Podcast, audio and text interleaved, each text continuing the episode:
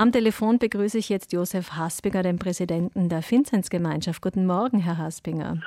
Guten Morgen, Frau Wiese. In Mühlbach wurde heute vor einer Woche eine neue Tafel der Vinzenzgemeinschaft eröffnet. Menschen mit geringen Einkommen können dort gratis Lebensmittel erhalten. Es ist die neunte Tafel dieser Art bei uns im Land. Haben Sie denn den Eindruck, dass die Not steigt?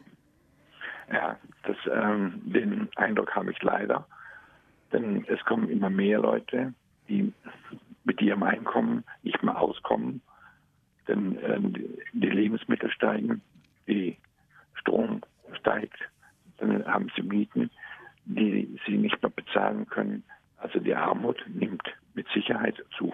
Das heißt, es bräuchte eigentlich mehr Tafeln im Land, aber es ist gar nicht so leicht, solche Einrichtungen zu installieren. Da braucht es zum einen natürlich Menschen, die ihre Zeit und ihre, ihre, ja, ihre Ressourcen zur Verfügung stellen und sie brauchen auch Räumlichkeiten. Welche Faktoren spielen da noch eine Rolle?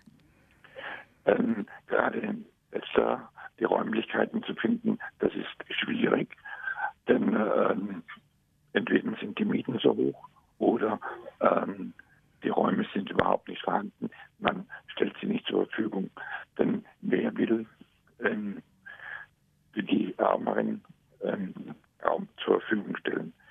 Und äh, dann kommt auch noch, jemand muss die Tafel koordinieren und äh, leiten. Mhm. Die, ist, die Person ist relativ stark involviert in diese Arbeit. Die zu finden, ist natürlich auch nicht leicht.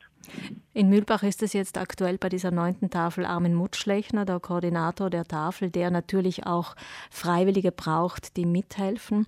Sie haben die Räume auch angesprochen. Geht es denn darum auch um die Tatsache, dass man solche Räume nicht in der eigenen Wohngegend haben will? Haben Menschen denn Berührungsängste mit den Menschen, die Hilfe brauchen? Weil sie helfen ja unabhängig von Geschlecht, Hautfarbe und Religion. Also jeder kann zu der Tafel kommen. Ja, das stimmt. Bei uns wird nicht gefragt, ob er ähm, weiß oder welche Hautfarbe er hat, welche Religion er angehört. Jeder kann kommen, jeder, der nur in Not ist, dem wird geholfen. Die Räume, in, wenn wir jetzt Mühlbach an, ansprechen, da stellt uns die Gemeinde zur Verfügung, kostenlos zur Verfügung. Auch die Nebenkosten trägt, die Gemeinde.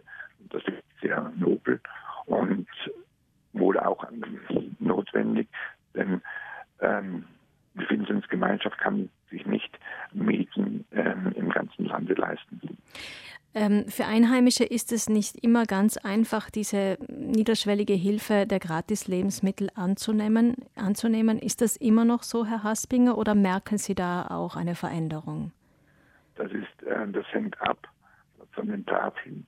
Wenn eine neue Tafel eröffnet wird, äh, ist es für, den, für diese Menschen dort ein großes Hemmnis, ähm, selber vorbeizukommen. Und zum anderen muss man auch sagen, dass sehr viele ältere Leute darunter sind, die gebrechlich sind. Und da finden wir immer Leute, die bereit sind, die Einkäufe, wenn man so sagen will, oder die Lebensmittel denen zu bringen. Also auch den Service, dass sie bedient werden. Wobei das nur bei denen passiert, die äh, selber nicht äh, kommen. Das ist natürlich ein Zusatzservice, der sicherlich viel Erleichterung bringt, gerade älteren Menschen.